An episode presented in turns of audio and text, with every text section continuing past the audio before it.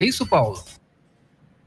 A nova administração do Corinthians coleciona uma série de lambanças que tem constrangido o torcedor. Anunciar jogador sem acertar contratação, inclusive fazendo-o treinar e depois ter de devolver ao clube de origem. Perder jogador depois de anunciar que ele iria ficar. Fechar novo patrocínio sem rescindir o anterior e com isso ter que pagar multa. As atrapalhadas foram tantas que nos fazem questionar o quanto dirigentes mal preparados podem ser nocivos a um clube. Eles não perdem gol, mas seu trabalho fora de campo tem o poder de fazer tudo ruir, quando mal feito. Mas administrações são tão comuns que quando um ou outro clube consegue sanar as finanças, vira logo notícia. No discurso, todo novo presidente promete profissionalismo e mudanças. Na maioria das vezes, herdam problemas e saem deixando outros. Situações que nem sempre o torcedor percebe, porque os alvos mais visíveis acabam sendo técnicos e jogadores. Mas uma gestão bem feita faz muita diferença. Todos trabalham com tranquilidade,